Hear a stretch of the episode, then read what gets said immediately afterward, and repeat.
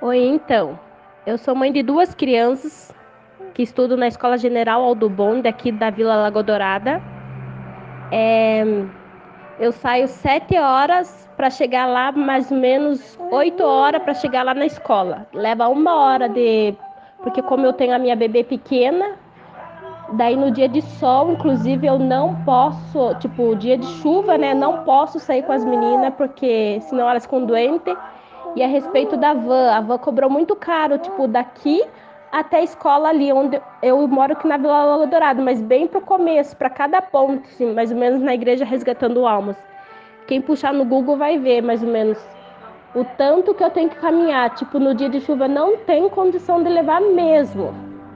E esse sol quente, às vezes elas reclamam de dor de cabeça, eu não vejo problema algum do ônibus escolar parar ali para pegar nossas crianças. Então, eu estou. É, praticamente é como se fosse um protesto, é, porque nós precisamos do ônibus urgente para nossas crianças aqui do Lagoa Dourada. É isso. Tchau.